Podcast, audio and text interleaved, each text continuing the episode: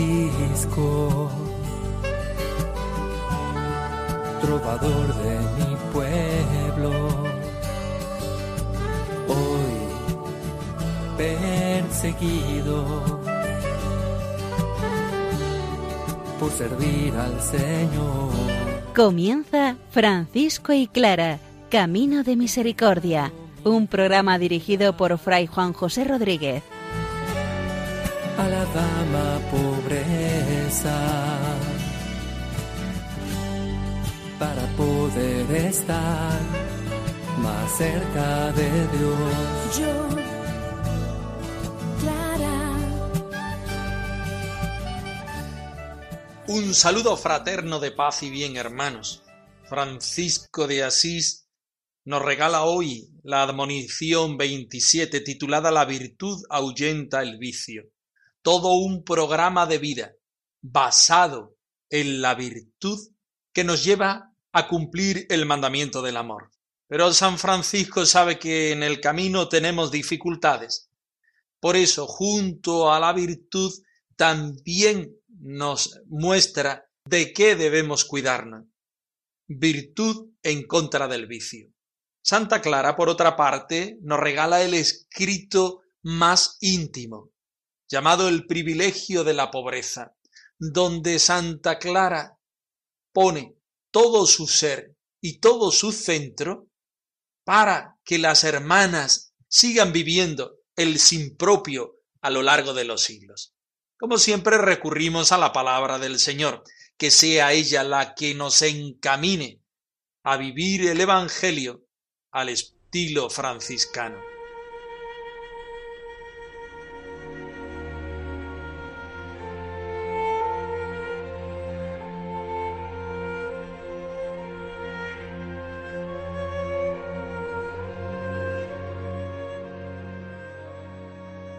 De la primera carta de San Juan. En el amor no hay lugar para el temor. Al contrario, el amor perfecto echa fuera el temor, porque el temor supone castigo, y el que teme no ha logrado la perfección en el amor. Nosotros debemos amarnos, porque Él nos amó primero. Si alguno dice, yo amo a Dios, y odia a su hermano, es un mentiroso. Pues quien no ama a su hermano a quien ve, no puede amar a Dios a quien no ve. Y nosotros hemos recibido de Él este mandato, que el que ama a Dios, ame también a su hermano.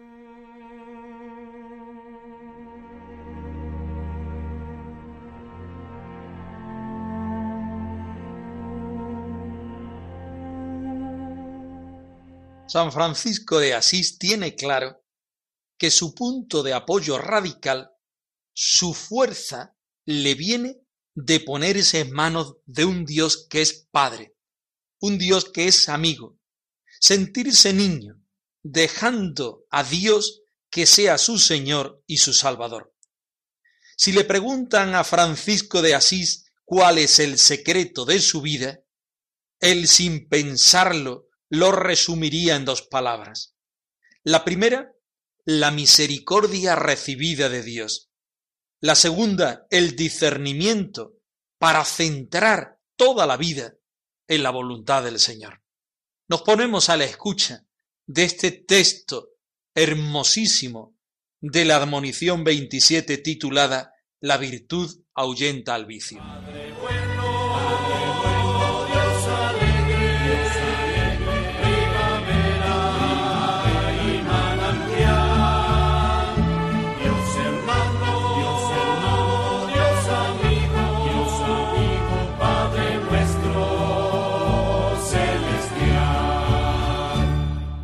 Donde hay caridad y sabiduría, allí no hay temor ni ignorancia.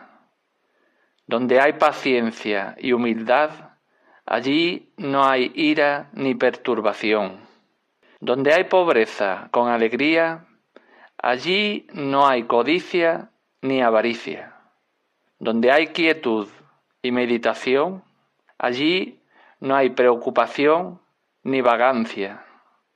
Donde está el temor de Dios para custodiar su atrio, allí el enemigo no puede tener un lugar para entrar. Donde hay misericordia y discreción, allí no hay superfluidad ni endurecimiento.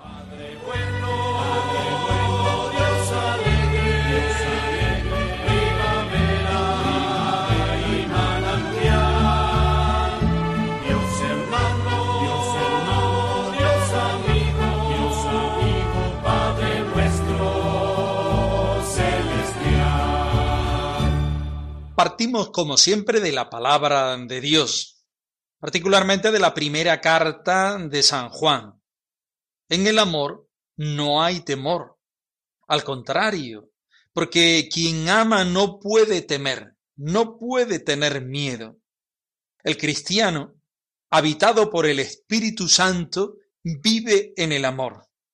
Es liberado del miedo y por lo tanto no sólo se convierte en santo, sino que también se convierte en sabio, porque ha descubierto por la luz interior, por la presencia del Espíritu Santo, la verdad del Evangelio. No intenta dominar la existencia, sino que se sabe criatura, amada por el Señor, aceptando la limitación, y es aliado del tiempo, pues el reino crece desde el interior, desde el espíritu. Por eso, no se desasosiega ni se irrita cuando la realidad no responde a sus expectativas, porque volvemos a decir que se siente criatura. En ningún momento pierde la conciencia de su pequeñez y tampoco del pecado, porque quien es criatura es consciente de que no es la perfección y que está en relación del perfecto, que es Dios. Su estilo de vida es el estilo de vida de Jesús, no cabe la menor duda. Liberado del deseo, del tener, del gozar, lo único que quiere es vivir desde el amor del Padre, que lo cuida cada día.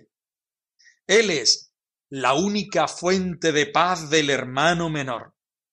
Dios es la única fuente de alegría del cristiano. Quien así se siente prefiere los caminos de la simplicidad y de la pobreza, de la cercanía humana y de la gratuidad para transformar el mundo. Su corazón se vuelve constantemente a la contemplación del amor de Dios manifestado en Cristo y poco a poco, misteriosamente, se siente integrado, reconciliado y unificado.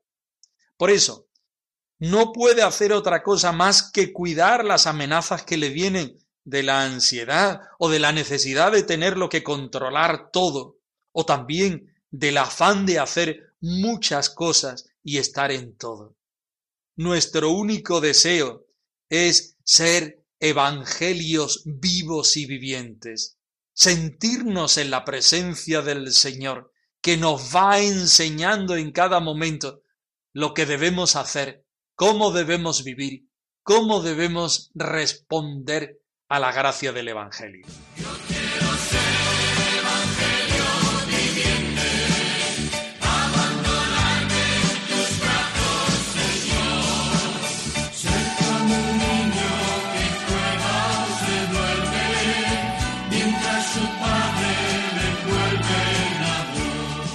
Comenzamos a estudiar el texto palabra por palabra, donde hay caridad y sabiduría.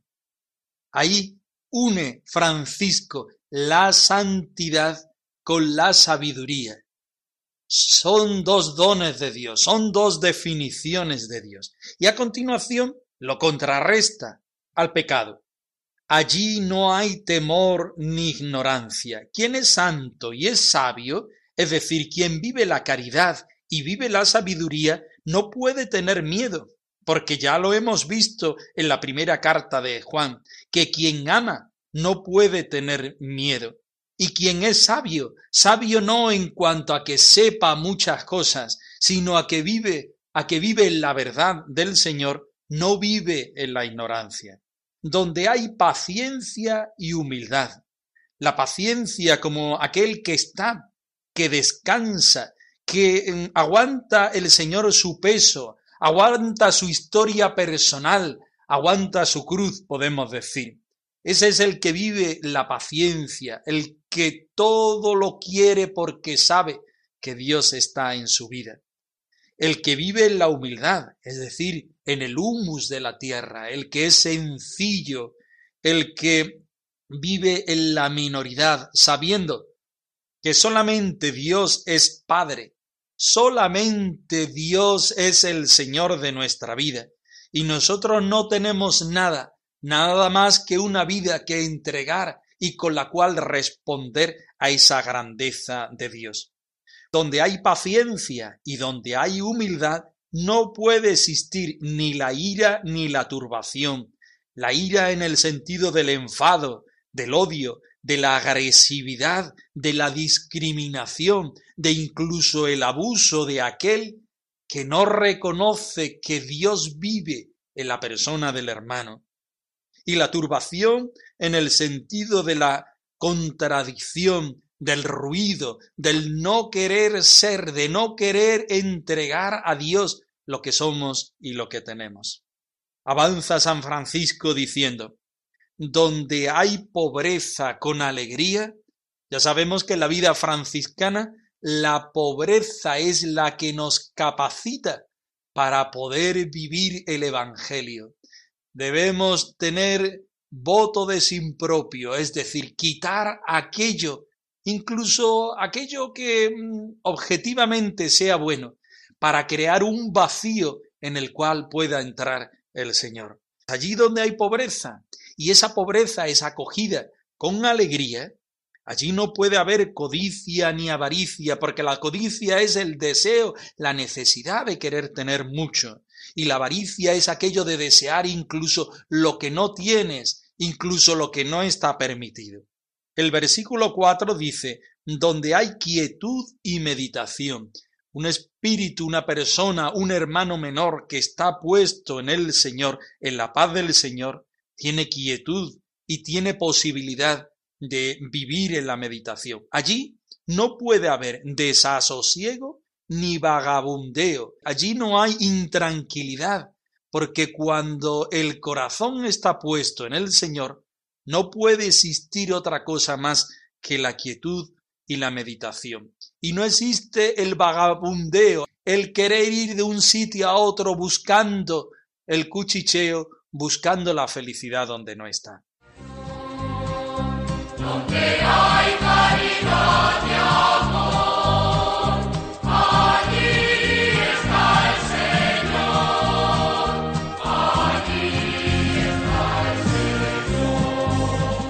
Continuamos en el versículo 5 que dice, Donde hay temor de Dios que custodia la entrada, allí el enemigo no tiene lugar por donde entrar. Temor de Dios no es tenerle miedo a Dios, sino todo lo contrario, reconocer la grandeza de Dios. ¿Quién es Dios y quién es la persona? Es más bien confiar en que Dios lo puede y lo sabe todo. Porque Dios es el Señor de nuestra vida y por eso es el único que puede custodiarnos, el único que puede guardarnos, el único que es centinela veraz y verdadero de nuestras vidas. Cuando tenemos al Señor en nuestra vida, cuando nosotros vivimos esta virtud del temor de Dios, que reitero, no es miedo a Dios, sino confianza en su grandeza, allí el enemigo, es decir, el pecado, no tiene lugar por donde entrar, porque todo nuestro corazón está puesto en el Señor. Por último, el versículo 6 dice, donde hay misericordia y discreción, son dos virtudes relativas al corazón, a la vida entregada al Señor. Misericordia, tener el corazón de Dios que no nos da asco de nuestro pecado ni del pecado del otro, sino todo lo contrario, que nuestro corazón acoge la pobreza de la persona que está a nuestro lado. El misericordioso ama por encima de las cualidades del hermano. Es una virtud de Dios totalmente. que unida a la discreción, el querer vivir la vida desde la pobreza, sin querer mangonear, sin querer saber, sin querer organizar la vida del otro. Allí donde hay misericordia y discreción, allí no hay superfluidad ni endurecimiento. Allí hay una vida que está asentada en el Señor, en los criterios del Señor y no en los criterios humanos. Y nada más, sed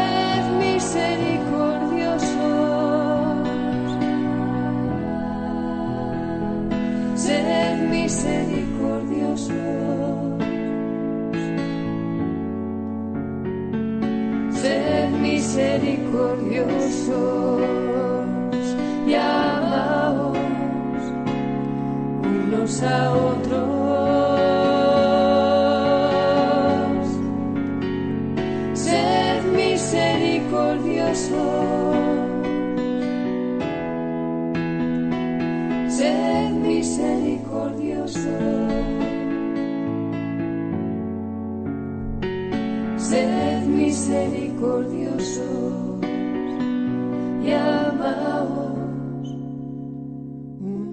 San Francisco escribe las admoniciones a los hermanos menores, a los hermanos franciscanos, que están empezando a existir, a vivir dentro del marco de la Iglesia, en una sociedad concreta, en un momento concreto.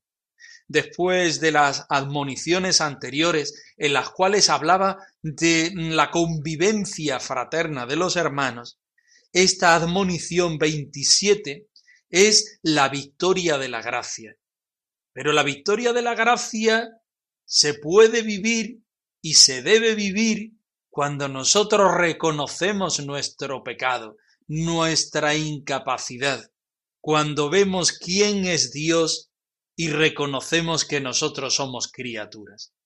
Por eso San Francisco, en esa genialidad de caridad y de sabiduría, de santidad, nos explica las virtudes y las va confrontando con aquellos pecados. San Francisco enseña a sus hermanos una vez más que somos criaturas y que Dios es el único Padre que nos puede enseñar, que nos puede llevar a la plenitud de la gracia. Dichoso el que teme al Señor y camina por sus sendas. Comerás del trabajo de tus manos, serás dichoso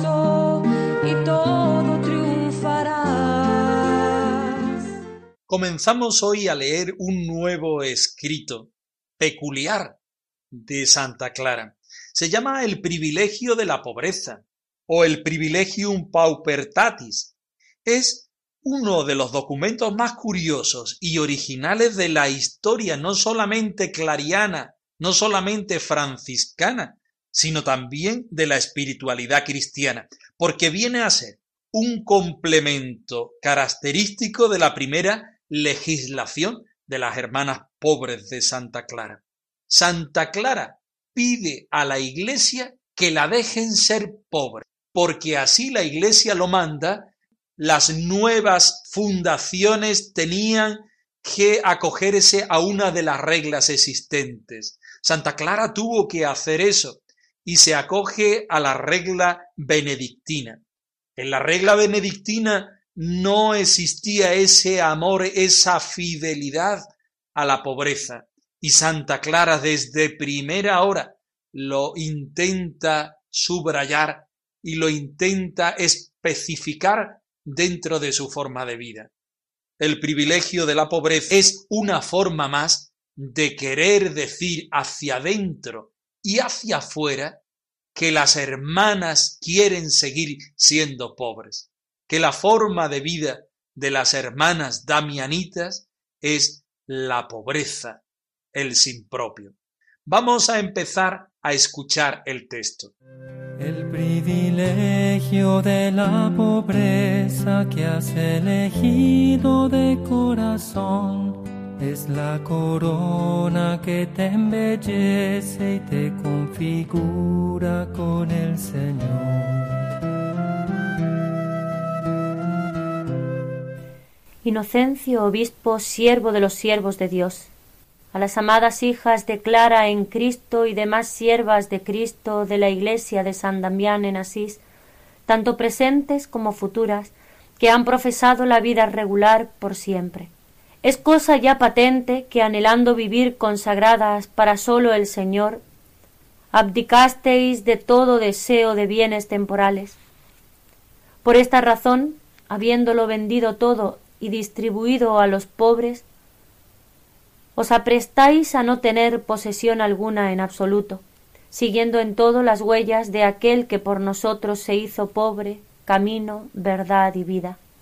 De esta resolución no os arredráis ni ante la penuria, y es que el esposo celestial ha reclinado vuestra cabeza en su brazo izquierdo para esforzar vuestro cuerpo desfallecido, que con la arreglada caridad habéis sometido a la ley del Espíritu. En fin, en cuanto al sustento y lo mismo en cuanto al vestido, aquel que da de comer a las aves del cielo y viste los lirios del campo, no os ha de faltar hasta el día que en la eternidad el mismo se os dé pasando de una a otra, esto es, cuando para mayor fruición os ceñirá estrechándoos con su brazo derecho en la visión plena de Él. Tengan confianza, no tengan miedo, no les asalte ningún temor, pues siendo esposas de Jesucristo son también reinas de la creación.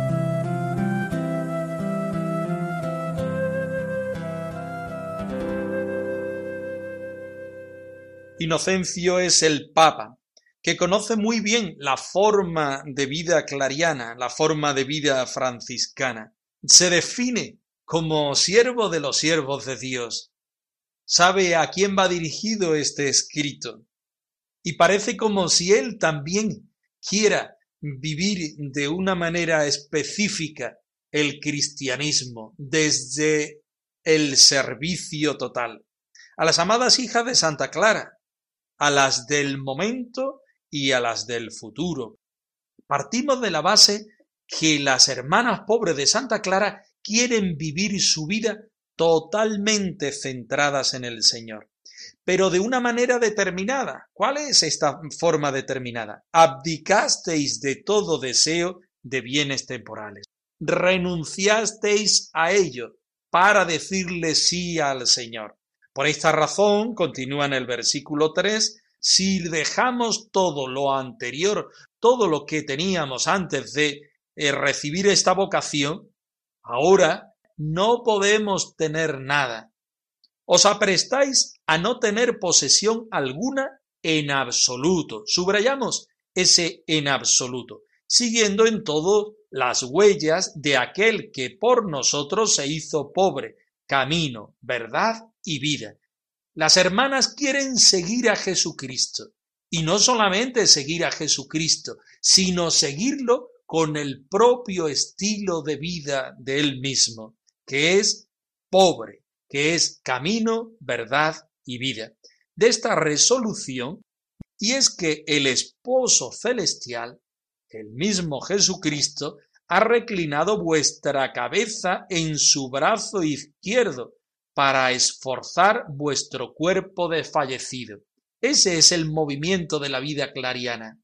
Poner la cabeza, poner el sentimiento, poner la vida entera en el corazón de Cristo cuando llegue la dificultad y cuando llegue todo momento, para que estando desfallecidos seamos capaces de no vivir con nuestra capacidad, sino acoger la capacidad del Señor no vivir desde nuestra referencia de vida, sino vivir desde la referencia de vida del Señor. Aquel que da de comer a las aves del cielo y viste los lirios del campo, no os va a faltar. Si creéis que Jesucristo es el esposo, si apoyáis vuestra vida en la vida de Cristo, Si el Señor es el que nos dijo que viviéramos solamente teniéndolo a Él como única riqueza, Él nunca va a fallarnos en el momento que venga la prueba, en el momento en que tengamos la necesidad. No es un escrito que apruebe la forma de vida pobre sin propio de las hermanas, sino que es un escrito que entra en la médula espiritual de las hermanas y que las invita generosas a dejar todas las cosas del mundo, a vivir desde el sustento y el vestido del Señor, porque en esta experiencia de fe Él es el único que no nos puede fallar. Tú eres mi bien, mi único bien,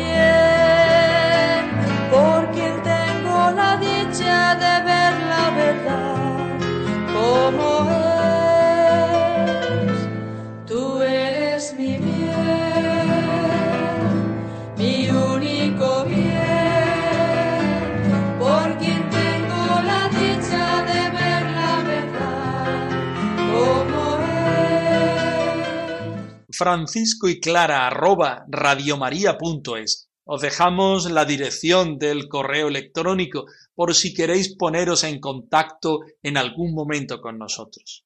Nosotros nos despedimos, no sin antes ofreceros la bendición del Señor resucitado al más puro estilo franciscano. Que el Señor os dé la paz y el bien. Trovador de mi pueblo, hoy perseguido por servir al Señor.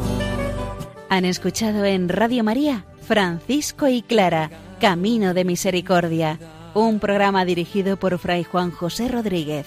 a la dama pobreza